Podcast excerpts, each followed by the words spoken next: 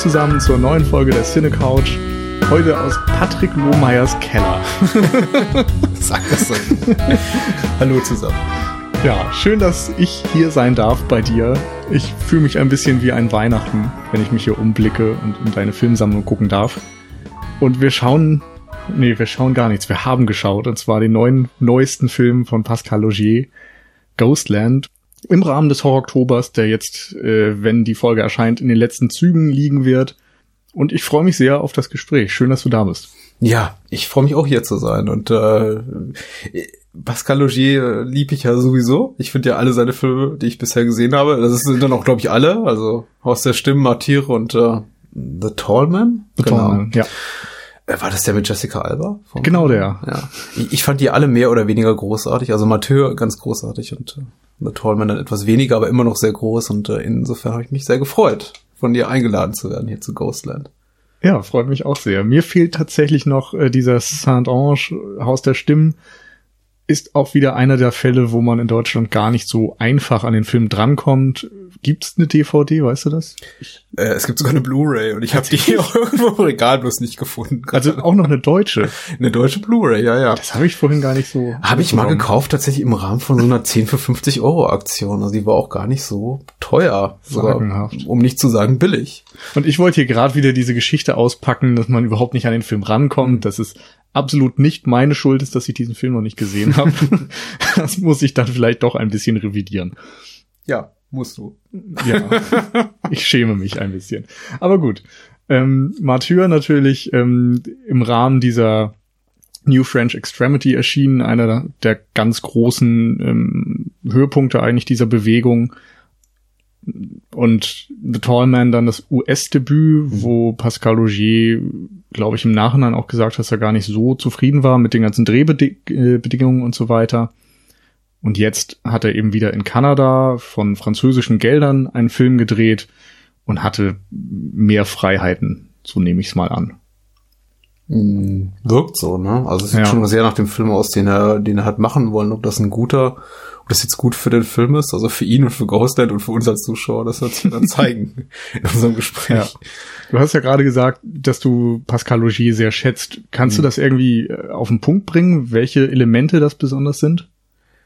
Naja, also mit, es ist eben primär tatsächlich Martyr. Ich mag Haus der Stimmen sehr gern. Ich mag auch The Tall Man. Das ist jetzt auch, glaube ich, genauso banal komplimentierend gemeint, wie ich es jetzt auch sage. Ich mag die Filme eben. Es sind gute, gute Genrefilme, gute Suspense-Filme, die mich äh, überraschen. Äh, Haus der Stimmen weniger, der ist einfach sehr, sehr suspenseful und, und sehr äh, einfach atmosphärisch sehr dicht und das hat mir gut gefallen. The Tollman tatsächlich funktioniert für mich habe wie ein relativ konventioneller, aber handwerklich sehr gut gemachter Thriller. Aber Matthias hat eben dieses total, das ist eben schon was echt transgressives. Das ist tatsächlich so mhm. ein, ein Moment im Genre-Kino, der der, der, der Grenzen aufbrach, der einfach Grenzen überschritt und äh, ja, auf, so nochmal auf sie niederspuckte und einfach weiterlief. Das war einfach ein Film, der wirklich wehtat und äh, etwas, et, etwas auch zu sagen hatte, der ähm, klassische äh, Horrorelemente mit einem äh, sozialpolitischen Statement äh, verquickte und dabei aber eben auch immer noch so, so doppelbödig war oder vielschichtig war, dass man auch bei, beim dritten, fünften, zehnten Wiedersehen immer noch was draus ziehen kann. Also ich finde Bart hier in so vieler Hinsicht ganz, ganz toll. Ähm, so toll, dass ich mich sogar hab hinreißen lassen, vor zwei Jahren mal einen Audiokommentar dafür einzusprechen. Den findet man auch noch unter bahnhofskino.com. und äh, ich finde den ganz, äh, also den Film finde ich ganz super, den Audiokommentar weniger. Also Logier hat seitdem natürlich einen Stein im Brett und das war auch irgendwie so ein bisschen, ich weiß nicht, wie es dir ging. Also, er hatte auch was so ein bisschen was Verbotenes, ne? Weil ja, auf jeden man musste Fall. ja schon so den extra Kilometer beschreiten, um, um ranzukommen in der unzensierten Form. Und das ist ja ein zusätzlicher Reiz immer.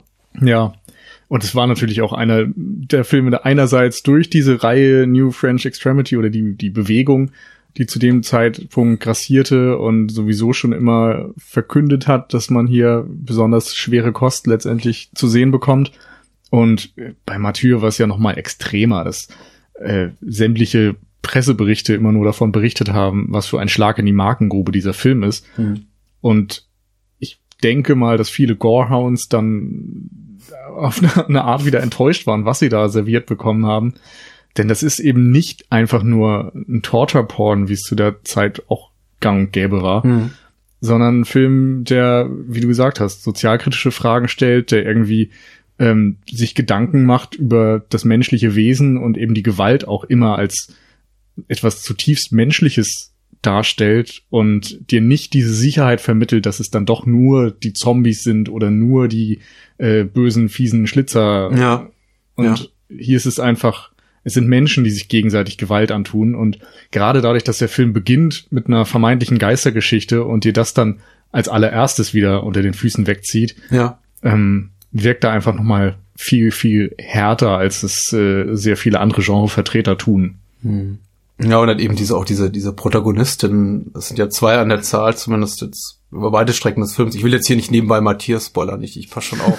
Aber es ist natürlich ein Film, der, ich halte mich jetzt mal so vage, wie es geht, es einem natürlich schon schwer macht, auch Zugang zu finden zu den Figuren, aber es eben trotzdem, war zumindest meinem Fitten vom Zuschauer einfordert, Ste Stellung zu beziehen und zu sagen, das ist die Seite, auf, auf die ich mich da schlage. Und der mhm. Film macht es einem eben auch nicht einfach, weil weil er eben auch diese, die, diese Schuld- und Verantwortungsfrage immer und immer wieder stellt und uns auch als Zuschauer stellenweise im Unklaren darüber lässt, was da, ob die Gewaltakte, die teilweise auch an von den einen an anderen Figuren, ich muss jetzt wirklich zurückhalten, äh, verübt werden, gerechtfertigt sind oder nicht. Und ähm, auf einige dieser Fragen gibt der Film dann auch letztendlich eine, eine, eine, eindeutige und ich möchte sagen einigermaßen zufriedenstellende Antwort, aber er lässt uns wirklich sehr, sehr lange baumeln mit der Frage, ist das okay, was die vermeintlich Guten, das hat jetzt mein große Gänsefüßchen da tun, oder ist, oder, oder sind die selber schon so komplett pervertiert mhm. in dem, was sie da tun? Ja. Und wenn man das wieder in den Genre-Kontext denkt, wo immer die Rollenaufteilung ähm, sehr ja. klar ist. Ne? Du hast den bösen Killer und die guten Helden, die natürlich, wenn sie töten, nur äh, aus Selbstjustiz oder aus ähm, Selbstschutz töten und Notwehr. Dann äh, ja geht Mathieu einen komplett anderen Weg. und interessanterweise geht er, also geht Logier mit The Tallman ja dann auch den Weg weiter. Zwar nicht in puncto Gewalt, aber versucht dort auch wieder diese Genre-Konvention ein bisschen ähm, aufzubrechen oder ein bisschen damit zu spielen, indem er eben eine Erwartungshaltung, die der Zuschauer mitbringt, immer wieder ein bisschen bricht. Da muss man auch wieder aufpassen, wie mhm. viel man erzählt, aber ähm, der Film beginnt als relativ konventioneller Slasher. Es gibt den Tall Man, der die Kinder holt in mhm. einem verschlafenen ähm, Städtchen irgendwo im amerikanischen Hinterland. Und äh, Jessica Biel spielt die Hauptfigur. Ist Jessica Biel, ne? Nicht Jessica Alba, oder? Hat mir vorhin Jessica Alba gesagt? Ja, ich so. Das, okay. Jessica Biel, ja. Gut. Ist jetzt auch äh, fast das gleiche. Gareth Ev äh, Evans, Gareth Edwards, ja, egal. Ja. ja. es gab, glaube ich, vor ein paar Jahren sowieso viel zu viele Jessicas, um sich die alle komplett merken zu können. Ja. Also was sagtest du, Sarah Jessica genau. Parker macht was genau? Äh, Hauptrolle gespielt. Ja, genau. In, in Buffy von Pascal Logier. Stimmt. Und ähm, am Anfang ist eben hier die Rollenverteilung sehr klar. Sie wird von einem Killer verfolgt, aber der erste Twist macht dann, dann gleich klar, dass hier nicht nur die klassischen Regeln des Genres gelten und hier ein Final Girl gegen einen bösen Killer antritt, sondern dass das alles mindestens einen doppelten Boden, wenn nicht einen dreifachen Boden mhm. hat auch sozialkritische ähm, Elemente sind wieder drin, die hier vielleicht ein bisschen zu plakativ am Ende eingesetzt werden, aber einen zumindest wieder zum Denken anregen können und ähm, diesen Genre-Kontext ein bisschen erheben, weil zumindest jemand versucht, was damit auszudrücken und ähm, eine Geschichte zu erzählen, die über dieses klassische Jäger und Gejagte hinausgeht. Ja. ja. Ja, ich finde, ich fand das wie gesagt auch gut und ich ja, muss sie ein bisschen zurückhalten, nicht zu viel zu verraten. Ich, ich, ich mochte die Überraschung auch in The Tallman.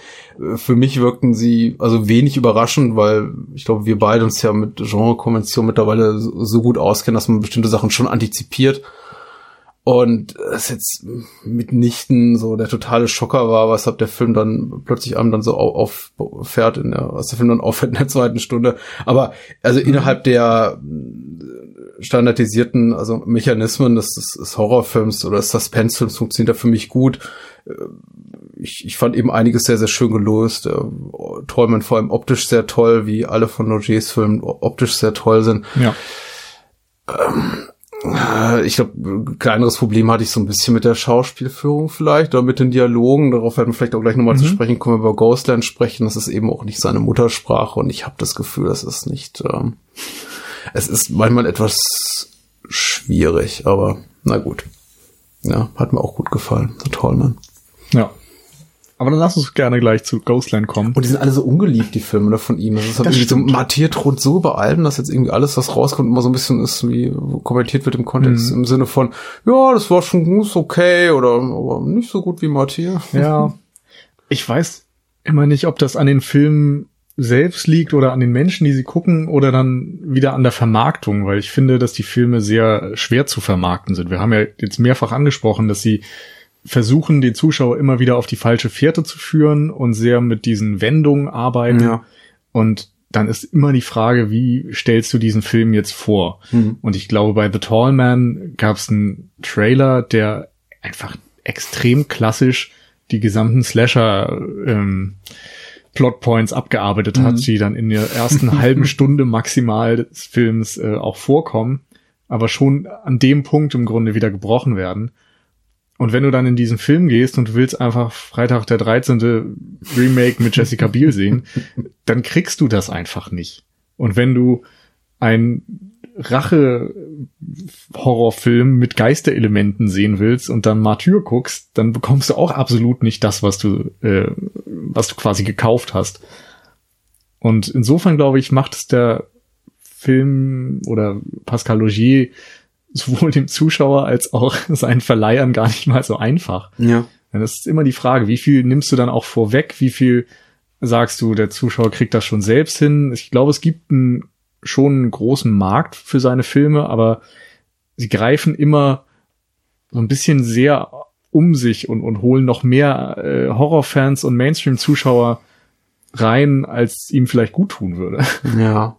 Ich finde auch, also ich finde tatsächlich, wenn ich an wenn ich an Pascal Logier denke, denke ich auch immer an so ein bisschen an, an Film-PR und Film-Marketing. Und zwar vor allem deswegen, weil es auf der Martyr, auf der britischen, ich glaube Blu-ray oder DVD von Optimum auch diese fast spielfilmlange Dokumentation gibt. Und es auch einen Abschnitt darüber gibt, wie eben Studio weiß nicht, war das Studio-Kanal, ich weiß gar nicht, oder Kanal Plus, die den Film produziert haben, also Matthias vermarkten wollte. Und es waren halt über, es waren halt diese, diese klassischen äh, Slasher-Film-Motive mit irgendwie dem Final Girl, was eine Machete schwingt und im Hintergrund spritzt irgendwie Blut und ein maskierter Killer steht rum. und, und äh, du siehst eben Pascal Logier sich, sich diese Entwürfe angucken, die ihm die Agentur da geschickt hat oder das Studio und er sitzt so da und hat so, oh, ich kotze ab, was ist das denn? Das geht gar nicht. Und, und, und also er flugt wirklich viel, viel rum. Und das hat mich darauf gebracht, dass auch nochmal irgendwie die, so die, die, die anderen, seine anderen Filme oder die Art und Weise, wie sie vermarktet wurde, beworben wurden, auch nochmal anzugucken und in Frage zu stellen. Und ist mir schon aufgefallen, dass da das Marketing, ich weiß nicht, ob das länderübergreifend der Fall ist, aber viel mit so großen weiblichen Gesichtern arbeitet, war bei Mathilde der Fall, bei äh, Jessica Biel prangt groß vorne auf dem The Torment Plakat und hier bei Ghosted haben wir jetzt auch wieder dieses Puppengesicht, was uns auch so ein bisschen an die an die furchtbaren Annabelle-Filme da äh, erinnert. Also es war, mhm. ist wieder so ein bisschen, ich, ich, ich bin nie so ganz happy mit dem, wie seine Filme äh, werbetechnisch kommuniziert werden. Ja. Irgendwie einerseits schon, weil es ist total kryptisch und ich weiß nicht, was ich kriege. Andererseits ist es spricht es mich eben nicht an, weil es hat immer so dieses ja. Also im Nachhinein muss ich sagen, finde ich das Ghostland-Plakat sehr gelungen. Ja, finde ich auch. Aber ich saß echt davor und dachte, okay, ja, ja. alles klar, dann haben wir so, so ein Conjuring-Spin-Off wieder und äh, also haben dachte, wir natürlich nicht, aber. Ich dachte tatsächlich so ein Puppenhorror. So, hm. Oh nee. Nicht wieder so ein, ja, Annabelle und, und Conjuring und das brauche ich nicht von Pascal Logier. Hm. Der darf gerne irgendwie wieder sein eigenes Ding machen und so ein bisschen ja, spannender arbeiten vielleicht. Hm. Wie auch immer. Ja. Kommen wir weg vom Marketing hin zum Film. Spoiler an. Ja. Also keine Beschwerden bitte. Wie hat der Film dir denn gefallen? Er hat Schwere Frage vorweg. Gut gefallen. Ich muss ja keine Schulnoten verteilen. Ich hoffe jetzt einfach auch durch das Gespräch mit dir ein bisschen drauf zu kommen, wie gut mir der Film, oder wie wenig mhm. gut mir der Film gefallen hat. Ich bin zwiegespalten, denn ich fand den, ich fand ihn zu Beginn recht stark. Und war schon darauf gefasst, wirklich zu sagen, okay, ich muss jetzt demnächst hier äh, äh, eine Fackel für Loger wieder durch die sozialen Netzwerke tragen, im Sinne von, das ist ein ganz toller Film und er schätzt den maßlos. Und je länger, je, je weiter der Film voranschritt, desto weniger reizvoll fand ich ihn. Ich würde sagen, summa summarum immer noch hat er, ist er, landet er bei mir so am positiven Ende des Spektrums. Aber ich kann nicht abstreiten, dass es für mich etwas enttäuschend war. Mhm. Ja. Also enttäuschend auf dem hohen äh, äh, enttäuschend auf hohem Niveau ja. Ich glaube bei jedem anderen Filmemacher wäre das jetzt also weiß nicht wer, wer macht denn gerade viel Horror wäre das jetzt von Mike Flanagan ja. gewesen äh, der ja auch gerade oder oder oder Adam Adam Green hätte ich vermutlich gesagt ja ist gut äh, wahrscheinlich Adam Greens bester Film ähm, aber so ist das eben Pascal Logier ist eben der Typ der Martyr gemacht hat und äh, da da ist die Erwartungshaltung noch mal eine andere und wie gesagt The Tollman ist für mich auch so ein beinahe Meisterwerk das finden einige vielleicht jetzt lächerlich, weil der Film auch nicht heiß geliebt wird, aber ich finde Tormel wirklich großartig. Ich würde also, das direkt unterschreiben. Sehr gut bis großartig. Schulnote 2 plus oder 1 minus oder wie auch immer. und also ich habe wirklich so hohe Erwartungen gehabt an, an, an Ghostland und ähm, er hat so einen starken Einstieg, auch wenn er irgendwie, auch wenn es ein bisschen albern ist mit diesem, mhm. mit diesem, mit, mit diesem H.P. Lovecraft-Ding und dem Zitat von Beth, also einer unserer Protagonistinnen. Ja. Und es, äh, er verspricht so viel und ich weiß eben nicht, ich bin mir nicht sicher, ob er diese Versprechen, die er da am Anfang gibt, auch wirklich einlösen kann. Okay. Also, ich finde es interessant, weil ich den Anfang eigentlich gar nicht überwältigend fand. Also mir hat er gefallen. Ähm, aber zunächst befinden wir uns ja in einem relativ klassischen Slasher wieder. Zumindest ging mir das so. Hier haben wir eben zwei Schwestern, Beth und ähm, Vera und deren Mutter, die gemeinsam in ein neues Haus ziehen, auch alles abgelegen, wie man das kennt.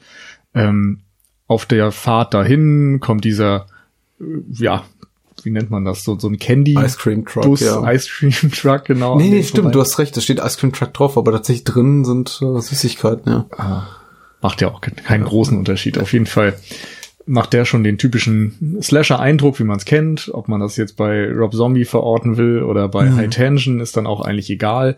Ähm, zumindest gibt's dann diesen Überfall auf das Haus und in der Zeit davor, finde ich, gibt schon sehr, sehr viel klassisches Bild ab. So, du, du hast den Truck, der dann wieder ins Bild fährt und an der Tankstelle steht er natürlich auch schon bereit. Mhm. Und äh, da siehst du dann noch den Artikel, dass da gerade die Serienkiller-Familie unterwegs ist.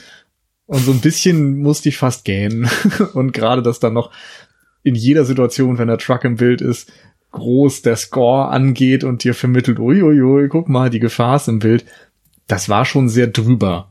Ähm, und erst so mit zunehmender Laufzeit, wo man verstanden hat, wie dieser Film funktioniert, hat dann auch der Beginn für mich besser funktioniert. Mhm. Denn eigentlich ähm, nutzt er ja die, oder er hat zwei Ebenen.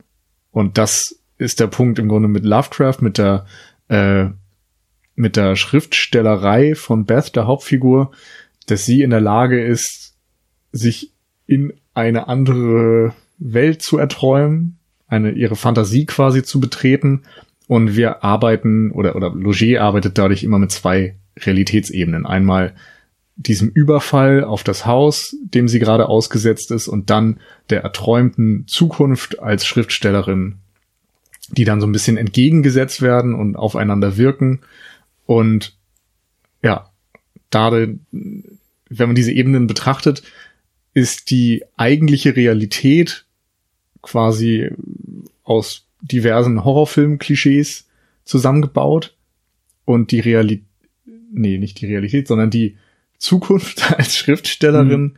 ähm, ist dann wieder ganz weit weg davon, hat viel ähm, freundlichere Farben, ja. wirkt wie so ein, ich weiß nicht, wie man das beschreiben soll, aber äh, eher wie, wie, ein, wie eine Fernsehserie, wie so ein Ja, das stimmt, das stimmt. Nee, das ist, äh, äh, ist, ist wirklich richtig. Also da, da kommt auch wirklich der ähm, Logier, der Ästhet oder, also ich soll sagen, der, eher der Stilist durch. Also da sieht man eben auch, dass er wirklich ein gutes Händchen dafür hat, äh, auch, auch wirklich teilweise durch mit so subtilen Kleinigkeiten so, so ein, ein Gefühl der Ungewissheit seitens des Zuschauers herzustellen, weil du hast absolut recht. Also wenn die sich eben in ihrer, ich nenne es jetzt mal Traumwelt befindet, dann auch wenn man sich nicht am, also je nachdem wie, gut, es gibt immer, immer Leute, die im Nachhinein sagen, ich habe ab jeden Twist geahnt mhm. und ich weiß immer sofort, wo ich mich befinde in der Handlung oder in, in, in welcher Realitäts- oder Nicht-Realitätsebene. Aber für mich war es tatsächlich so, dass ich mindestens zweimal gedacht habe, irgendwas ist hier nicht in Ordnung. Klar, irgendwann offenbart, eben, irgendwann legt, legt er eben auch seine, seine, seine, seinen, seinen Trick offen oder zeigt seine Hand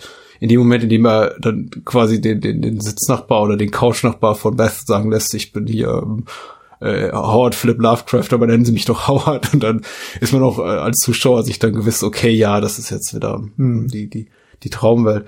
Aber ja, vorher ist e-, eben schon so dieses, dieses Gefühl da von wegen so, das ist merkwürdig. Irgendwas ist komisch hier, hier gerade. Also auch schon zu Beginn, wo wir eben sie sehen gemeinsam mit ihrer Familie und es ist so, es ist so, ähm, ich fand hat künstlich. Ja, genau. Es hat diese, diesen Hochglanzanstrich. Auch die Tatsache, dass sie eben mit ihrem, dass sie dieses perfekte Kind hat und mit ihrem Mann über nichts anderes redet, außer über irgendwelche, ähm, ähm also Geschäftszahlen. Der Mann kommt rein, kein Wort der, der Liebe oder Zuneigung, nur, nur so, äh, Liebling, kannst du es glauben? Irgendwie schon, schon irgendwie 2,3 Millionen in der ersten Woche. Die dritte Auflage ist schon im Druck und ich dachte, hm, okay, Entweder hat sie eine wirklich merkwürdige Ehe oder äh, irgendwas, irgendwas ist hier nicht in Ordnung.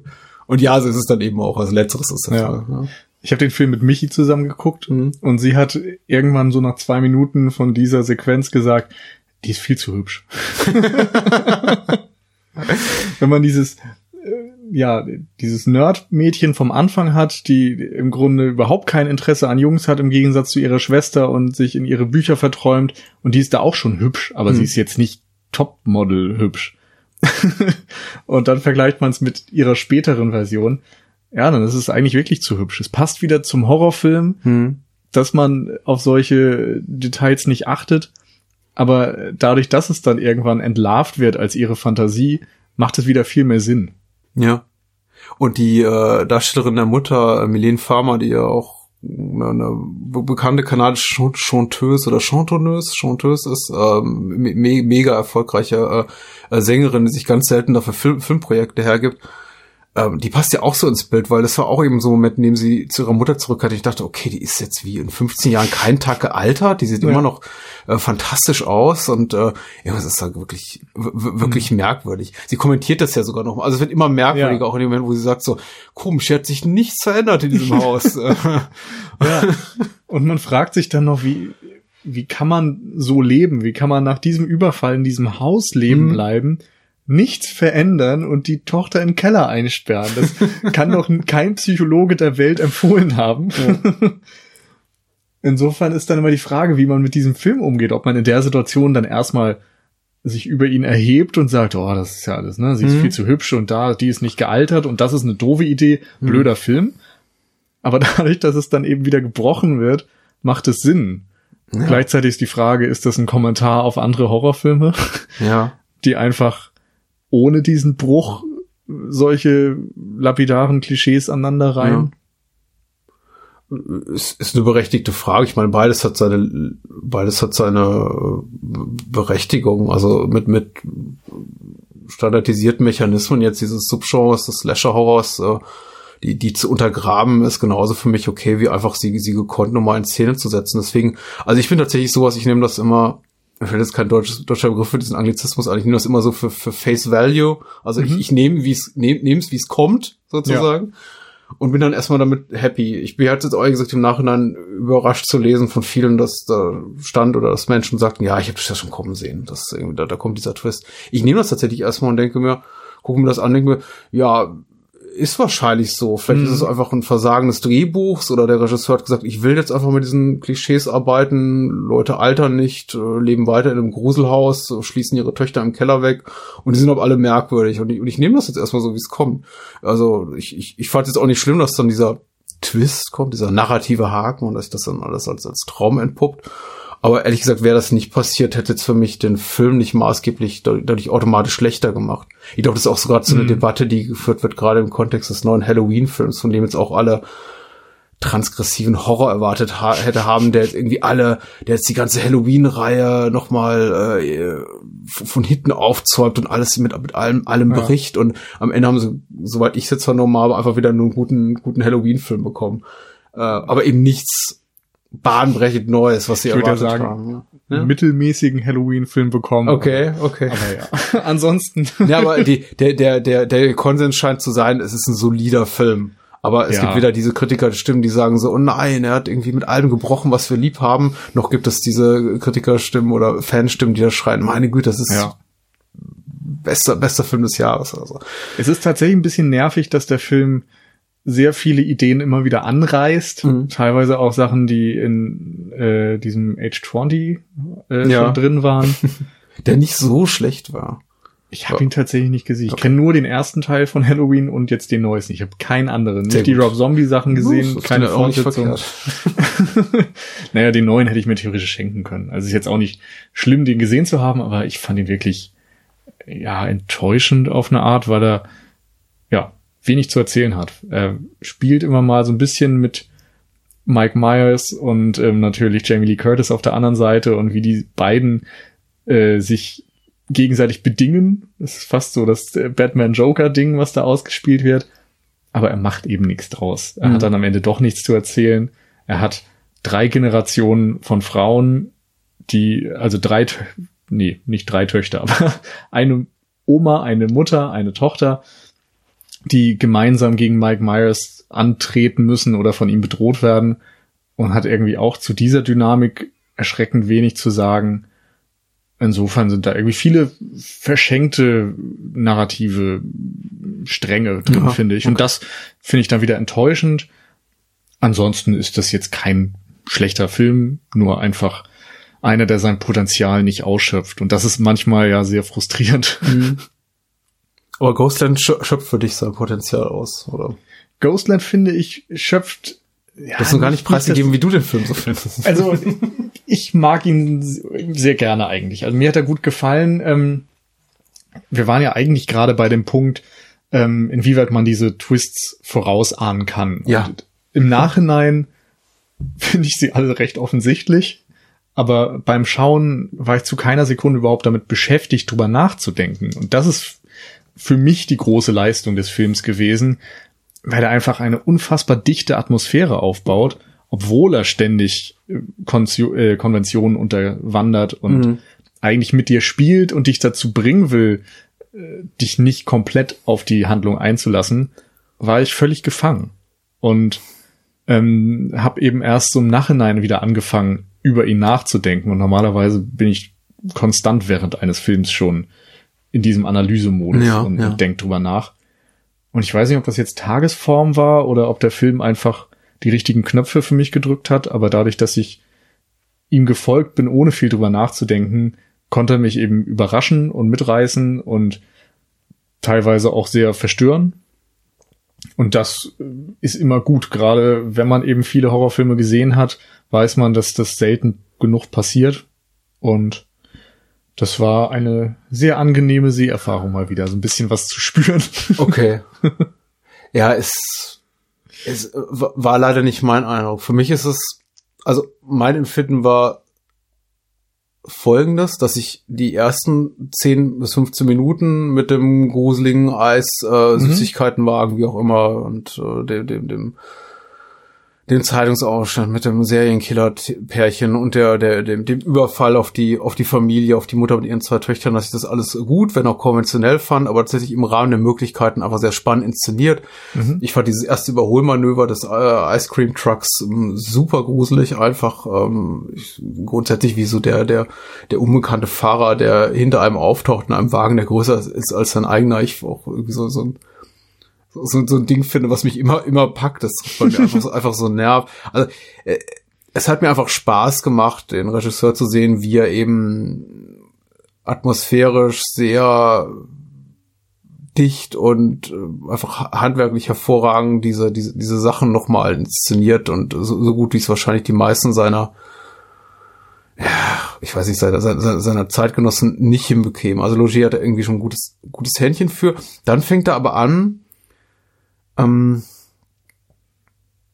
mit die, die, erste Konvention zu brechen, nämlich dieses Pärchen, dieses Mordende, dieser fette Sohn Und die äh, darf man so nennen, weil der Film inszeniert die auch so. Also jetzt hier nicht despektierlich gegen irgendwie äh, übergewichtige Menschen gemeint oder oder oder oder Transmenschen, das jetzt mal vorweg. Der Film porträtiert die wirklich so. Das ist irgendwie der der der, der fette Unhold und sein Transvater Schrägstrich Mutter, wir wissen es einfach nicht genau. Eine androgyne Erscheinung die, äh, die da diesen Überfall verüben. Also es sind schon so Figuren wie aus einem Klischeebilderbuch des politisch unkorrekten Horrorfilms der 80er Jahre, die einen da mal erschrecken wollen.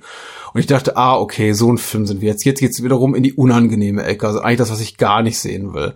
Es, bisher war es, bisher war es subtile Spannung. Jetzt kommen die Un Unholde aus der Klamottenkiste, wie wir sie schon in anderen äh, Filmen, die zum Glück ein bisschen aus der Mode gekommen sind im Laufe der Jahre, wiedersehen und überfallen jetzt die Familie und wir sind der Rest des Films damit gestraft zu sehen, wie die, wie die, weiß nicht, versuchen aus diesem Haus zu entkommen. Wie, weiß nicht, die letzten, die letzten 30 Minuten von, äh, Blutgericht in Texas jetzt auf, auf 70 Minuten gedehnt. Das gibt uns der Film dann eben aber nicht, sondern äh, tatsächlich werden die Unholde besiegt und die, die Töchter können mutmaßlich entkommen, genau wie die Mutter und führen ein, führen ein anständiges Leben. Und bis dahin war ich doch durchaus bei dem Film. Und dann kommt eben dieser große erste narrative Hakenschlag. Und dann geht der Film genau dahin zurück, wo ich nicht mehr hin wollte. Und ich glaube, da hat er mich so ein bisschen ver verloren. Da, mhm. Danach ist er immer noch handwerklich gut und ist auch durchaus spannend. Und ich habe es dem Film auch nicht übel genommen, dass er gegen Ende dann auch noch mal so ein bisschen mal meine, mir, mir, mir Hoffnung macht und diese Polizisten auftauchen lässt und die Mädchen können aus dem Haus fliehen und so.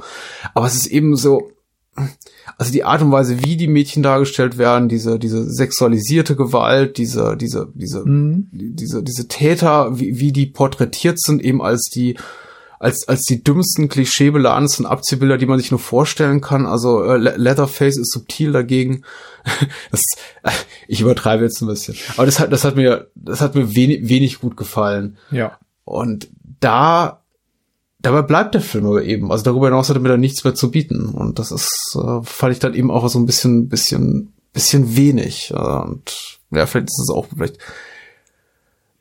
Also ich erkenne mich in manchen Punkten auf jeden Fall wieder. Also der Anfang, wie gesagt, war mir ein bisschen zu klischeebeladen. Mhm. Den Überfall selbst fand ich ganz stark inszeniert und dadurch hat er mich dann wieder reingeholt und dass er dann ja.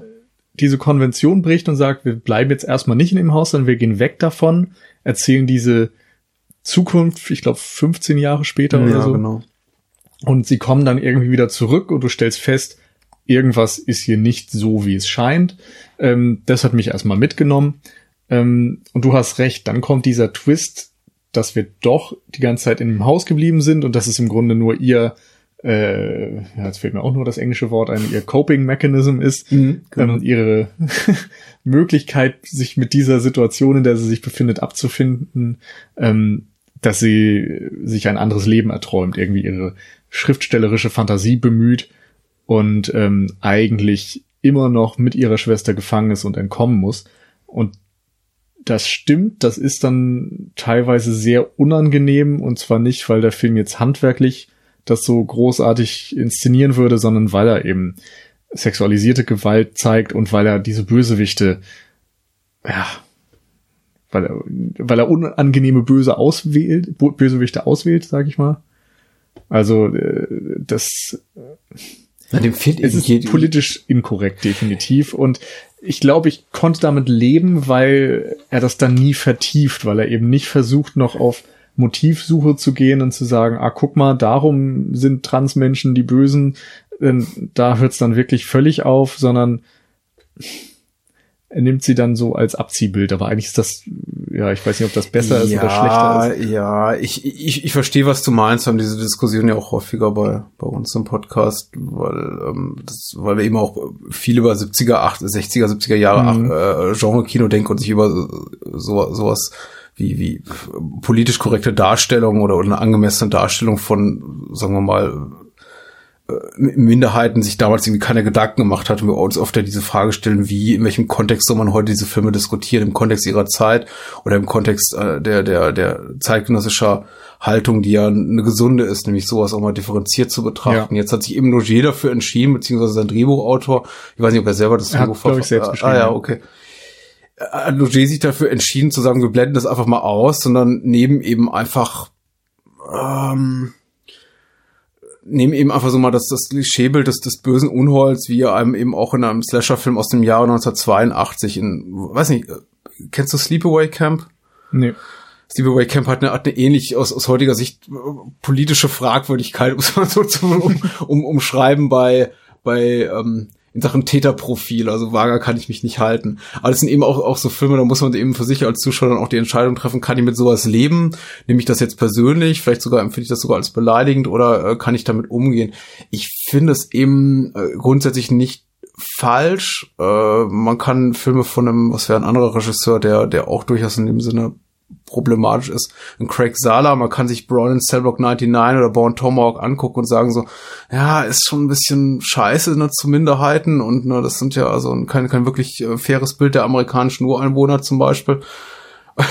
Aber äh, oder man kann eben sagen, okay, der macht quasi im Jahre 2018 immer noch Grindhouse-Movies wie Anno dazumal und äh, nimmt, nimmt sich so ernst. Und das ist eben hier auch der Fall. Ich glaube, wenn Logier, da muss ich leider sagen, da bin ich vielleicht, ist vielleicht auch einfach mein Defizit und ich habe dazu sehr diesen Logier als diesen tra transgressiven, mhm. ich sag schon nicht transgressiv, als diesen Filmemacher, der halb, halb sehr, sehr, sehr smart ist offensichtlich und auch ähm, bewusst äh, konfrontativ unterwegs ist und, und, und Grenzen überschreitet, aber eben immer mit einer mit einer ganz klaren Agenda. Vielleicht habe ich ihn da auch zu als zu äh, habe ich da auch zu hohe Erwartungen an sein Schaffen, habe ich ihn als zu wichtig eingeschätzt oder sein sein Tun als zu bedeutungsvoll, weil ich eben da saß und dachte, okay, da kommt jetzt noch irgendwie ein Statement, mhm. da kommt eine, eine Aussage zu vielleicht irgendeiner gesellschaftlichen Bewegung oder eine Geisteshaltung und der Regisseur gibt mir da ein bisschen was mit und kommentiert diese. Aber da kommt eben nichts. Er macht eben einfach nur ein tendenziell, für mich ist, ich bin gespannt, mhm. was du, für mich ein tendenziell einfach eher schlockigen, handwerklich sehr gut gemachten, aber schlichten Horrorfilm dann. Also ich bin der Meinung, er hat gewisse Ansätze drin. Mhm. Ähm, die Bösewichte selbst sind eben einfach Bösewichte. Der Film interessiert sich ja nie für ihre Motivation oder für irgendwas, was sie tun und warum sie es tun. Sie sind einfach da und sie sind diese Abziehbilder des Bösen, auch mit dem Candy Truck und na, sie töten Familien und dann die Puppen und so weiter. Das ist ja schon sehr klischeebeladen und bekannt. Ähm, was interessant ist, finde ich, an dieser Auswahl ist, dass die ähm, Mädchen ja immer wieder auf diese Puppen reduziert werden, dass es irgendwie mhm. immer darum geht, sie konform zu halten sie müssen hübsch aussehen, sie dürfen sich nicht bewegen, sie sollen tun, was die, die, dieses Killerpärchen von ihnen möchte und zwar in allen Belangen, auch in den sexuellen und so weiter. Und das kann man wieder als äh, Kommentar lesen aufs Patriarchat. Dass ne, Frauen immer in ihre Rollen gepresst werden, gerade wenn man denkt oder drüber nachdenkt, dass äh, die zwei Schwestern und ihre Mutter die Protagonisten sind, also drei Frauen gegen quasi das Böse, in dem Fall dann irgendwie ein, eine Gesellschaft, die sie in gewisse Rollen presst, dann macht das in Teilen Sinn. Ähm, ich würde aber auch sagen, dass Logier nicht besonders weit mit diesem Kommentar geht und äh, es wenig schafft, im Gegensatz auch teilweise zu seinen anderen Filmen, da jetzt irgendeine Art von Aussage draus zu ziehen. Du lachst schon. nee, ich bin einfach da nicht deiner Meinung. Ich denke mal, also äh, was heißt nicht deiner Meinung? Ich sehe, was du äh, ich glaube, du meinst es gut mit Logier und willst in seinem Sinne argumentieren. Ich glaube, er hat sich dafür einfach die falschen Figuren, um jetzt das Patriarchat zu kritisieren oder ja. die überhaupt den, den, das, äh, weiß nicht, den, den männlichen Gestus, Habitus, äh, einfach die falschen Figuren ausgesucht. Da nimmt man keinen, keinen Transmann und seinen offenbar geistig zurückgebliebenen Sohn oder irgendwie zumindest so eine Art Sohnfigur und zumindest der, der Transmann, der etwas älter ist, so wie ich ihn gesehen habe, so eine mutmaßliche Vaterfigur, dann hat er sich dafür einfach die falschen Figuren ausgesucht, um da ein Statement zu machen. Weil das sind ja im Grunde, der eine ist ein Psychopath und der andere ist ein, ist ein geistig behinderter Mann. Also das sind keine, die, die sind ja beide auf verschiedene Arten und Weise, Arten und Weise unzurechnungsfähig. Insofern, also sich nicht hm. einer Schuld bewusst oder eines, eines strafbaren Handelns bewusst. Insofern weiß ich nicht, wo da das Statement sein soll. Das ist einfach irre, um es so kurz auszudrücken. Und da, damit haben wir eben eine andere äh, Sachlage als jetzt hm. in, in, in, im Thriller, wo es vielleicht ganz klar eine, eine, eine männliche Figur ist, vielleicht sogar eine Figur in einer irgendwie äh, auf eine abstrakte Art und Weise Vaterrolle, die bewusst etwas Böses tut. Hier haben wir, hier haben wir Verrückte. Und ja. die sind noch nicht mal geschlechtlich, zumindest einer von ihnen klar zuzuordnen. Insofern, ja, also wenn diese Aussage drinsteckt, dann muss ich schon sehr, sehr, sehr Stimmt. Also Sehr genau ich, ich kann da jetzt wenig widersprechen. Nur würde ich es eben auch nicht auf diese Bösewichte beziehen und auf dann übertragen, wenn man so möchte, auf die Gesellschaft, sondern es geht dem Film dann ausschließlich darum, wie die Mädchen oder die Frauen damit umgehen. So, was sind ihre Möglichkeiten? Ja. Können sie sich davon befreien? Und ähm, wie gehen sie dann auch mit, mit Traumata um? Wie gehen sie mit ihren Talenten um? Mhm. Eben, ne, dieser, äh, diesem Traum oder der Fantasie, Schriftstellerin zu werden und ihrem offensichtlich vorhandenen Talent. Ähm, das sind dann für mich die Punkte. Also der Film blendet im Grunde diese ganze männliche Seite aus und in dem Punkt, finde ich, macht es dann wieder Sinn, wie mhm. die Bösewichte gewählt werden, nämlich irgendwie als Abziehbilder und als nicht wirklich definierbare Wesen, ähm, außer als Menschen erkennbar. Und ansonsten blendet der Film das aus und interessiert sich für die Protagonisten. Ja, Besser schon, kann ich es halt nicht drehen. Nein, das ist schon, ich bin schon, auch der Meinung, dass das nicht hervorragend umgesetzt ist. Also was man dem Film zugutehalten muss oder seiner Charakterzeichnung ist, dass tatsächlich zumindest die eine äh, Tochterrolle, also Elizabeth oder Beth, wie sie meistens genannt wird im Film, tatsächlich ganz für mich ganz, ganz einigermaßen komplex gezeichnet ist und, und auch, auch, auch interessant. Das äh, viel mehr noch, also noch darüber hinausgehend, über diesen Wunsch von wegen, ich will, ich will mhm. Schriftsteller werden. Das ist schon, das ist eine interessante Figur, da merkt man, da steckt eben viel drin. Ich finde auch ihre, die, die hat auch sowas wie eine charakterliche Entwicklung, die ist ja zuerst eher so in der, in der, äh, naja, sie ist schon, also sie ist schon so, so, sie wird vom Beginn an zumindest von ihrer Schwester Vera als, als, als liebste, als Lieblingstochter äh, charakterisiert, aber merkt, sie ist eigentlich emotional, psychisch in der, in der schwächeren Position. Also die Figur, von der wir als Zuschauer mutmaßen, okay, die wird ein Problem haben, wenn die in eine Extremsituation gerät, die wird die erste sein, die sich wahrscheinlich kaum in der Ecke, in der Ecke versteckt, während mhm. Vera, die vermeintlich taffe, diejenige ist, die dann das, äh, das Brotmesser aus der Küchenschublade holt. Ja. Und, und genau anders, ja zunächst so. Ja, ja, ja und genau an, andersrum ist es dann eben auch in, in letzter Konsequenz. Leider zu Ungunst, muss ich sagen, von Vera, die überhaupt keine Entwicklung durch, durchlebt, außer sie, also sie tritt, was ihre so Persönlichkeit betrifft, komplett in den Hintergrund. Sie ist eigentlich nur die, die von Beth so, so mitgeschleppt wird. Sie lässt die Teenie-Zicke hinter sich. Ja, ja, genau. Das ist so das Maximum, was man aus ihrer ja. Entwicklung rausholen kann, denke ich. Es ist, ähm, ich habe tatsächlich versucht, noch mehr rauszuholen, weil der Film einem ja auch immer wieder so ein bisschen was an die Hand gibt, äh, da nicht wirklich was draus macht. Auch auf, auch auf Täterseite. Ich habe zum Beispiel mich wirklich gefragt, was diese, ich habe vorhin schon erwähnt, es gibt da auch sexualisierte Gewalt, es gibt da diesen Moment, in dem der mhm offenbar geistig zurückgebliebene Sohn, die, äh, also Vera und Beth, glaube ich, beide jemals, jeweils einmal im Film hochhebt und eben ihn zwischen den Beinen quasi, sie beschnuppert zwischen den Beinen und dann äh, Beth hat gerade gerade ihre erste Monatsblutung und der, er, er das offenbar, er, er riecht und sie dann hab so an, angewidert wegwirft und sich dann an, anzunehmen an Vera vergeht oder ich weiß es nicht. Also sie scheint kein wirkliches sexuelles Interesse zu haben an einem Mädchen im Sinne von, also dass sie jetzt die Mädchen vergewaltigen im klassischen Sinne mit Penetration und allem. Aber es scheint so schon, es ist schon so dieses, der Film macht auf jeden Fall dieses, dieses thematische Fass auf. Aber machen die wirklich was damit? Ich habe mir das dann so gedacht, dass, also ich habe immer dieses Puppenmotiv gedacht und dachte, ja, mhm. okay, die sind eben auf der Suche quasi nach, oder zumindest die, die, die, die Mutter, die Transmutter oder Vater für, für, für seinen, ihren Sohn auf, auf der Suche nach Spielzeug. Aber dann habe ich mich in, in, im nächsten Schritt gefragt, ja, was ist jetzt eigentlich, wenn der Sohn erschnüffelt, dass diese Mädchen nicht mehr unbefleckt sind? Werden sie ja zwangsläufig irgendwann alle nicht mehr sein. Also mhm. alle junge Frauen sind das irgendwann nicht mehr. Sind die dafür den Sohn wertlos? Er widmet sich dann meistens den Puppen wieder. Er widmet sich wieder den Puppen, genau, aber wie, wenn er quasi, wenn, wenn die, wenn Beth und Vera wertlos gewesen sind als Objekte oder Lebewesen, die irgendwie Lustgewinn bereiten im Sohn. Wieso machen sich, macht sich dann überhaupt dieses Killerpaar die Mühe, die offenbar 15 Jahre zu nähren und anzuziehen und zu pflegen? Dann klar, die sind komplett verwahrlost und haben überall Wunden im Gesicht und sehen ganz furchtbar aus. Aber irgendwie machen sich anscheinend die Mühe, die am Leben zu halten, über sehr, sehr, sehr lange Zeit. Und das habe ich dann eben auch nicht so verstanden. Da fehlt man dann eben auch die Motivation, dieses, die, die Motiv mir fehlte die Motivation der Irren, was für ein bescheuerter ja, Also tatsächlich, äh, was, was, was, was treibt die an, beziehungsweise was veranlasst die dazu, die, die am Leben zu halten, statt einfach ja. zu sagen, ja, i, die sind beschmutzt und sie ist nicht mehr jungfräulich und äh, lass uns einfach verbuddeln ja. im Hinterhof. Weil mit der Mutter haben sie ja dieses Problem nicht, die wird einfach um die Ecke gebracht. Mhm.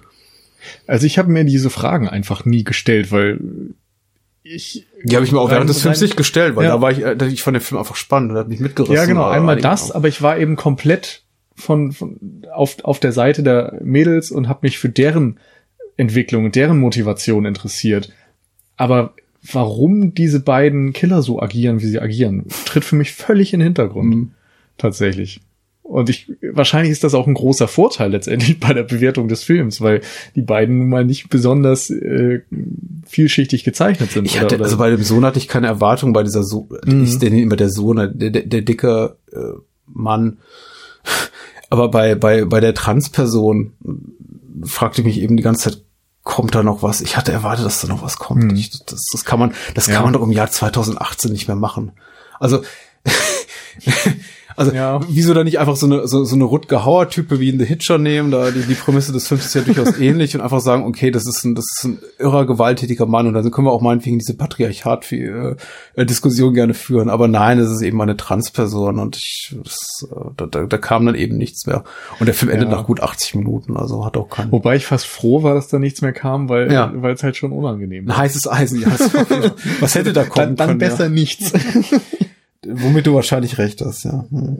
Ich weiß es nicht.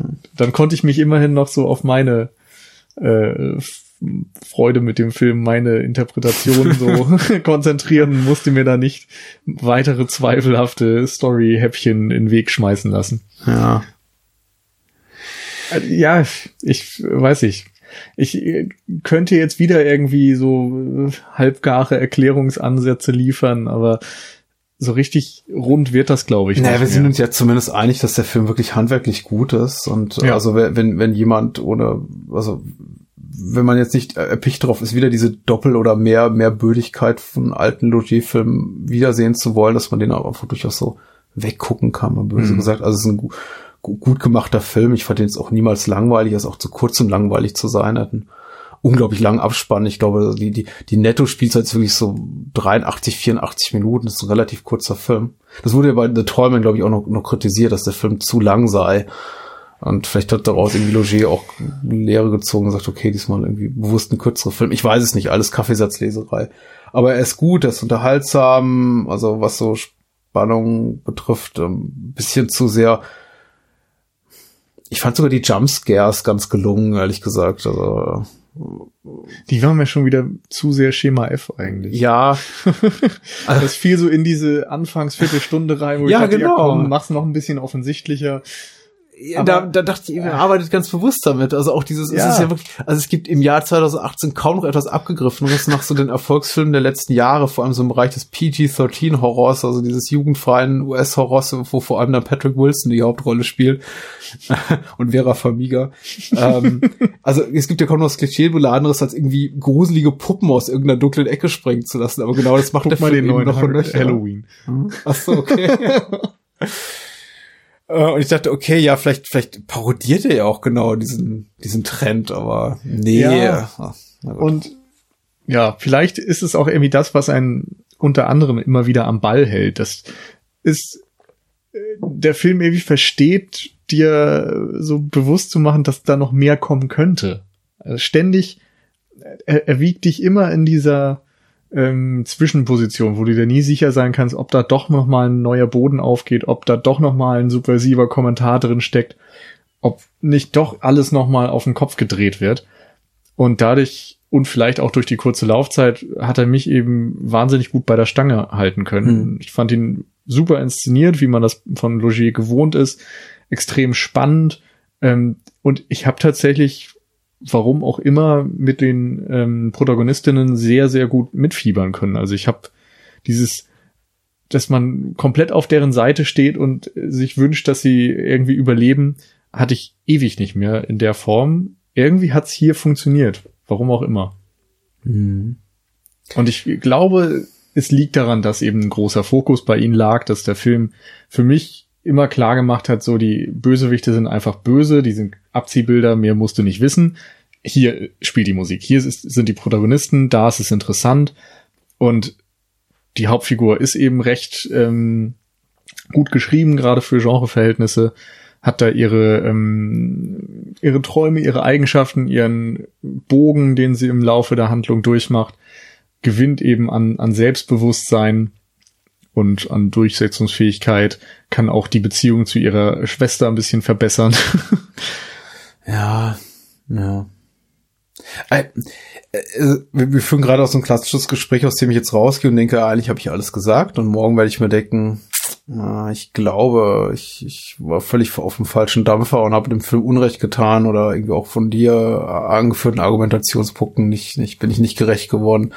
Ich bin mir nicht so sicher. Für mich wirkt der Film einfach relativ schlicht im Moment. Das, ich, ich, ich sehe da mhm. eben relativ wenig drin. Ich sehe teilweise echt auch große Defizite. Also handwerklich tipptopp, optisch super guter Score, bisschen so viele Jumpscares, aber gut, das ist eben auch, das sind eben auch so, so Horrorstandards. Ich soll er alles machen. Aber einfach jenseits, glaube ich, so dieser ersten halben Stunde nichts mehr zu geben. Und das habe ich einfach vermisst. Da habe ich einfach erwartet, dass da mehr kommt und wirklich konsequent bis zur letzten Minute. Es gibt der Filme Häppchen, von denen ich einfach, von denen ich mir mehr erhoffe und da kommt da einfach nichts mehr. Diese ganze mhm. H.P. Lovecraft Nummer, ja, wirkt für mich völlig beliebig, weil es vielleicht ein Name ist, mit dem viele Leute ein gewisses Bild haben. Oh, wer gerne Horrorautorin oder Autor werden will, der will eben H.P. Lovecraft nacheifern, sei es drum. Und, und weiß nicht, weil bei Stephen King oder anderen hätten sie Angst gehabt, dass sie dann, dass sie dann rechtlich Probleme bekommen. Also nehmen sie Lovecraft äh, für die, für den jegliches Copyright erloschen ist. Den können sie dann zitieren oder herbeizitieren oder seine Figur abbilden. Ich weiß es nicht. Es waren eben auch so, so viele Sachen, die, die führten einfach irgendwo hin, die Transperson. Am Ende auch dieser kleine Moment mit dem Sanitäter in der Ambulanz. Dachte ich auch, okay, was ist denn das jetzt für ein creepy Kerl, der dann auch noch, also, der offenbar nichts Böses will. Dann gar einfach ein netter, netter, netter junger Mann, der dann sagt, hier, ähm, du machst wohl gerne Sport und sie so, nö, und die führen dann diesen komischen Dialog und äh, naja, wir haben noch eine lange Fahrt mhm. zum, zum Aber Krankenhaus, jetzt musst du mit mir vorliegen. Und ich dachte, okay, jetzt zieht er gleich noch irgendwie die Machete aus der Tasche und es ist der der zweite Sohn des, ja, der, des Trans, aber genau, genau da steckt doch auch wieder ein Kommentar drin. Also ja. erstmal, wie Menschen mit Traumata umgehen. Ja. So, sie können das komplett hinter sich lassen, wie der erste Twist suggeriert, dass man irgendwie dann trotzdem erfolgreicher Künstler mit Familie und allem wird und alles super. Hm. Und auf der anderen Seite die Menschen hat, die komplett daran zerbrechen oder die zumindest ihr Leben davon gezeichnet sein werden, wie das bei Vera und der Mutter der Fall ist. Ähm, dann stellt sich raus, nein, es ist eben nur dieses sich aus der Situation wegträumen und irgendwie die Realität verleugnen. Hm. Eine andere Möglichkeit eben, wie man mit dieser Situation potenziell umgehen könnte. Du kannst es bekämpfen, ähm, ein Teil von dir auch letztendlich wieder zurücklassen. Das finde ich, äh, hat mir auch dieses Bild gezeigt, als sie auf der Trage aus dem Haus gebracht wird und die Mutter oben noch am Fenster ist. Also hm. ein Teil dieses Traumas bleibt irgendwie zurück und wird verschlossen und dadurch kann es weitergehen. Ähm, gleichzeitig aber zeigt diese Szene mit dem Sanitäter, dass du davon geprägt bist, dass vielleicht auch so deine ähm, Einschätzung von Menschen und so weiter dich nicht verlässt. Das ist möglicherweise ja, okay. auch wieder plump, aber wenn wir an MeToo und Konsorten denken, dann wurde ja auch immer wieder angesprochen, dass ich meine, es ist eben blöd, dass wir jetzt hier als zwei Männer sitzen und über dieses Thema sprechen, so ohne äh, äh, diese Erfahrung zu besitzen. Aber sexuelle Übergriffe verlassen dich ja nicht. Die, die prägen dich in, zumindest gehe ich davon aus und habe das so gehört. Ähm, deine Menschenkenntnis wird davon irgendwie ja, angegriffen oder, oder verändert. Und das siehst du im Ende. Es ist eben nicht mehr nur der nette Sanitäter, der dein Bestes will, sondern es ist wieder ein potenziell übergriffiger Mann. Hm. Ja, das ist, das ist vielleicht, ist, ist vielleicht ein guter Punkt und tatsächlich meine Gefühlslage jetzt in, in, in Richtung der Person gucken, also dieses offenbar mutmaßlich freundlichen Sanitätertypen, das spricht vielleicht auch Bände und insofern da hast du, da, da magst du einen guten Punkt haben, hat der Film mich da vielleicht auch gekriegt, weil er mich mittlerweile eben an die Position gebracht hat, dass selbst wenn dann am Ende eben Beth etwas offensichtlich ganz offensichtlich und was sollte da passieren? Gutes widerfährt. Das ist ja auch nicht so, dass der, dass irgendwie da, da der Sanitäter mhm. ankommt in einem, in einem, in, in, in einem Schremm, in einer schrebbeligen alten Ambulanz und sonst niemand auftaucht. Nein, das ist irgendwie eine gefühlte Hundertschaft Polizisten und Sanitäter und alles mögliche und wir können uns einfach sicher sein, die ist jetzt in guten Händen, dass wir selbst in diesem Moment noch auf, auf diese Figur blicken und sagen, na, oder ich zumindest und denken, ja, was kommt denn da jetzt noch? Ja. Aber dankenswerterweise setzt dann der Abspann ein. Und es könnte auch wieder so ein Blick auf eine Künstlerseele sein, die mhm. in jeder Sekunde sich wieder ne, neue Geschichten ausmalt und äh, während des Über die, mhm. dieses Angriffs irgendwie sich erträumt, welches welche Karriere sie haben könnte und ja. selbst in diesem Moment der vermeintlichen Sicherheit schon wieder die nächste äh, Horrorstory im Kopf hat. Ja, ja. Also Nee, du hast recht. Ich glaube, du gehst ja auch ein bisschen gerade jetzt, äh, also was mir eben auffällt, ist jetzt bei diesen Positivpunkten, die du anführst, von denen du mich als auch zum Teil das bestimmt überzeugen konntest, dass halt immer da Beth, also äh, die Figur von Elizabeth da immer im, Vordergrund steht. Ja. Mir fehlt eben einfach das, diese, dieses, diese, diese verschiedenen Lesarten oder Deut also Deutungsarten fehlen mir eben bei allen anderen Figuren. Das macht mich so ein mhm. bisschen traurig. Und äh, also nicht nur ist Vera als Figur, was ihre Figur, figurliche Entwicklung betrifft, schwächer einfach oder weniger interessant. Auch diese Verbundenheit zwischen den Schwestern habe ich eben niemals wirklich im Film gespürt. Sie sind sich eigentlich uneins zu Beginn des Films, können sich offenbar nicht gut leiden, also wie, wie es mhm. eben Geschwister tun. Ja. Das ist eigentlich völlig irrelevant, ob es zwei Mädchen sind, Mädchen, Jung. Ich habe das ja genauso mit meiner kleinen Schwester erlebt, die, die irgendwie, die auch ungefähr, wir haben auch ungefähr dieselbe Altersdifferenz vor zwei Jahren. Und es gibt einfach ein Alter, dieses Teenageralter, in dem du dich nur kabbelst die ganze Zeit. Ähm, das, das kennt natürlich jeder, aber das ist eben, sorgt auch dafür, dass ich als Zuschauer nicht so wirklich jemals ein Vertrautheitsgefühl entwickle, äh, also, oder so, so, so ein, weiß nicht, so ein gutes Gefühl in Bezug auf diese, auf diese Schwesterbeziehung, auch weil wir sie dann, wenn wir sie im Haus sehen, in Gefangenschaft, eigentlich niemals in einem Raum sehen oder. Also es gibt diesen Moment relativ spät im Film, wo dann eben Beth sich quasi für ihre Schwester entscheidet, durch dieses manifestiert durch dieses schöne Bild von Vera hinter der Scheibe, die dann dagegen tropft, äh, tropft, äh, klopft und äh, schreit, äh, na, na, ihrer Schwester schreit und dann eben Beth diese Entscheidung trifft, sich quasi aus ihrer Traumwelt, der Wohlfühltraumwelt zurückzuziehen und äh, ihrer Schwester zu helfen. Und ja, da, da, da, da wirkt's mir der Film so richtig rein, aber ich hätte mir eben äh, gewünscht, dass es auch früher im, im Film sich für mich mhm. mehr zeigt und es gibt diese kurzen Momente, aber so richtig, so richtig innig, als richtig innig habe ich die Beziehung zwischen den beiden ja, nicht Es ist schemenhaft. Ja. Es gibt die gemeinsame Flucht, dann gibt es den Moment, den du beschrieben hast und dann am Ende, wie sie beide auf der Trage liegen und sich irgendwie hm. vertraut ansehen. Aber man merkt schon anhand von drei Zeit, Kameraeinstellungen ja. kannst du natürlich keine komplette äh, hm. Beziehung hm. charakterisieren.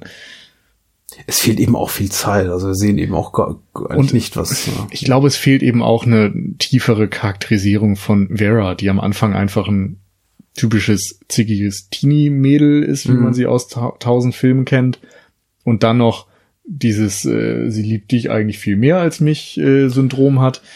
Und dann macht der Film damit nichts mehr. Es nee, ist ja vielleicht auch gar nicht genau. falsch, äh, falsch äh, dass mhm. sie diesen Eindruck hat, aber ja, dadurch, dass die Mutter dann tot ist, ist das sowieso egal, quasi. Ja, ja. ja, also man hätte mehr draus machen können. Da liegt Potenzial. Für mich, ja, du hast es ja auch schon gesagt, für mich hat's besser funktioniert, weil ich die ganze Zeit bei Beth war und ihre Entwicklung und ihre Figur nah an mich rangelassen habe irgendwo und wenn man über andere Dinge nachdenkt, dann ist das vielleicht wieder ein Problem. Ja. Was sagt das über den Film aus? Man sollte ihn sich angucken und eine Meinung dazu bilden. Ja. ja, ich hoffe, ich hoffe, äh, alle, die uns zuhören, haben den Film tatsächlich schon gesehen. Also wäre jetzt ja, sonst ein bisschen, bisschen schade drum. Ich glaube, Ghostland ist so ähm, zumindest einem Drittel, vielleicht sogar zu einem etwas größeren Anteil wirklich sehr, sehr gelungener Film. Ich war, wie gesagt, so bis Minute 30 ungefähr sehr dabei und habe mir sehr viel erhofft. Und dann noch eine gewisse Zeit lang hat sich so diese, diese Hoffnung, diese große, große Hoffnung, die ich an den Film hatte, aufrechterhalten und irgendwann habe ich dann kapituliert und hm. mir eingestehen müssen, okay, da kommt jetzt nicht mehr so viel. Entweder war es auch geschickte Manipulation seines des Autoregisseurs Loger, der mich also mit dieser Figur am Ende des Sanitäters äh, in dem irgendwie in dem Sinne auch hatte, wie er da, wo er mich haben wollte, nämlich als der, der dann auch noch mal was Böses antizipiert und hat, da kommt nichts, weil äh, siehste, ich habe dich gekonnt manipuliert. Vielleicht das ist, wenn ich es positiv auslege, wenn, wenn, wenn ich es negativ sehe, konnte ich auch mal sagen, ah gut, er hatte nichts mehr zu sagen und wollte einfach nur so ein, nochmal so ein klassisches Happy End zeigen. So von wegen, ach guck mal, es gibt doch nette Menschen da draußen. Und ähm, vielleicht auch so im Kontrast zu seinen vorherigen Filmen, die ja nicht alle wirklich gut enden. Wobei ja, auch darüber lässt sich streiten. Aber hier, ja. es lässt sich eben über so wenig streiten. Es gibt doch so ein, zwei Aspekte, die haben wir jetzt, glaube ich, auch erörtert, aber es ist bei, bei, über, bei Mathieu gibt's eben, weiß ich, kann ich, kann ich ein Dutzend Attribute nennen, über die man, glaube ich, einen halben Abend debattieren kann. Ist es ein Happy End oder nicht? Allein schon die Frage ist, ist, ist für mich interessant. Äh, während ich hier zum Beispiel sagen muss, ja, ganz eindeutig. Also ich glaube, das als Happy End zu bezeichnen, ist schon. Ja, mit ein bisschen mutig. Fadensau Beigeschmack natürlich. Aber es ist in dem Sinne ein Happy End, dass natürlich die Bösewichter umkommen und die beiden Mädchen ihrer Gefangenschaft entkommen und äh, klar dadurch extrem verstört sind, wie es jeder äh, Mensch wäre, der mehr als die Hälfte seines Lebens in Gefangenschaft verbringt, als, als Puppe angemalt, aber. Und wäre es auch an dem Punkt, nachdem er sich also durch Martyr gequält ja. hat, in Anführungszeichen, in der Lage, noch ein Happy End überhaupt zu schätzen. Also da, ja. da ist natürlich so viele schlimme Dinge passiert, dass man, glaube ich, gar nicht mehr dieses Hoch äh, und diese Sicherheit irgendwie schätzen könnte, ja, natürlich. selbst wenn sie da wäre. Natürlich, das wäre also äh, an das der ein Schlag ins Gesicht an der Stelle, also wenn es jetzt auf einmal ins Gegenteil verkehrt werden würde. Ja. Na gut, dann, natürlich, also es ist kein Happy End im klassischen Sinne, dass sich alle in den Armen liegen und Freudentränen weinen. Also, aber genauso wenig erwartet ja auch erwarten wir ja auch als Gesellschaft nicht von einer äh, Natascha Kampusch, dass sie ihren acht, neun Jahren Gefangenschaft im Keller entkommt und dann am ersten Tag sagt so, super wieder draußen zu sein, spitze, äh, ich kann ich äh, kann kaum darauf warten, irgendwie all die all die Filme nachzuholen, die ich verpasst habe. Also ich bin jetzt ganz ganz fies, aber das ist mhm. ja klar. Ja, im weitesten Sinne ein Happy End, so so happy wie ein Ending eben sein kann in, für Ghostland, der ja kein kein Happy Film ist. Auf keinen Fall. Gute Darsteller sollte man noch erwähnen. Ja. Stimmt. Äh, Sehr gute Darsteller, die teilweise, vor. wie wir ja auch gesagt haben, gar nicht mal viel haben, mit dem sie arbeiten können. Ja. Und trotzdem, ja, einen guten Eindruck machen. Ja. Aber das ist gut. Also eine, eine smarte Sache fällt mir da noch ein, die tatsächlich der Film dann so, wo, wo, ich, wo ich dann auch zugeben musste, schon während des Guckens, okay, Film, da hast du mich bekommen, war diese, diese Dialoge am Anfang und wir haben aber jetzt geredet über diese sehr merkwürdige Ästhetik, diesen ganzen diese Art und Weise, wie die Szenen da mit dem Familienleben von Beth inszeniert sind, die sind merkwürdig auch. Mhm. Gegnung da mit Lovecraft auf der Party, ist merkwürdig. Wirkt wie aus einem anderen äh, Film gefallen. Da habe ich tatsächlich das erste Mal zuerst tatsächlich Loger in die Schuhe geschoben, im Sinne von, na, kann, dein Englisch ist anscheinend immer noch nicht so gut, deine Schauspielführung auch nicht so, hast es nicht so richtig drauf, weil ich sah diese Szene dachte so, ach, wo, was, was reden die denn? Ist ja furchtbar, das ist ja nur so expositorische Dialoge mit so, hallo, schön dich zu sehen. Ich sehe, du bist immer noch erfolgreiche Schriftstellerin. ja, ja, mir geht es gar nicht gut. Aha, aber dir sollte es doch gut gehen. Du hast doch zwei Millionen äh, Kopien deines neuen Buches verkauft. Und ja, dachte, lass so, uns oh. jetzt unseren dreijährigen Sohn ins Bett Ja, bringen. genau. Und ich dachte, na gut, äh, das ist also, das, das wird ziemlich furchtbar. Und ähm, dadurch, dass der Film eben diesen Twist hat, äh, entkräftet er eben das. Und äh, ja. sieht man, dass das alles einer, einer einer, einer infantilen Fantasie entwachsen, äh, erwachsen ist und da, dafür wirkt es dann wieder relativ adäquat, weil genauso stellt sich wahrscheinlich die, mhm. die durchschnittliche 13-Jährige ein glückliches, erwachsenes, erfolgreiches Familienleben vor, Berufsleben ja. vor. Mutmaßlich, also das ist, ich möchte jetzt hier, bin kein äh, Teenager-Psychologe, sage ich jetzt mal. Vielleicht sollst du auch einen Film über Teenager und Jugendsprache drehen. das lass mal Kim, Kim Frank machen. Gut, dann denke ich, haben wir alles vorerst gesagt, was wir zu sagen haben zu Ghostland. Ich würde eben eine Empfehlung aussprechen und auf jeden Fall auch eine Empfehlung für die anderen Filme von Pascal Logier. Ich werde mir jetzt schleunigst den ersten ansehen, Saint-Ange, wenn ich irgendwo eine Blu-ray bekomme. Ich glaube, es gibt in Deutschland gar keine. Weiß ich habe gelogen. Verdammt. Das möchte ich so nicht ausdrücken, aber ich, ich werde recherchieren. Dann hören wir uns in der nächsten Woche. Danke nochmal, Patrick, dass du zu Gast warst. Wenn ihr mehr von Patrick hören möchtet, dann geht äh, auf bahnhofskino.com, richtig? Ja, genau. Die, die E-Domain war zu teuer oder, nicht, oder nicht mehr verfügbar. Aber ja, man, man, genauso wie die Cinecouch sollte man ja einfach äh, die, die üblichen Podcast-Apps visitieren und uns einfach bei iTunes und Konsorten hören. Also das sind schon URLs, Schall und Rauch. Ja, und damit auf Wiedersehen. Tschüss.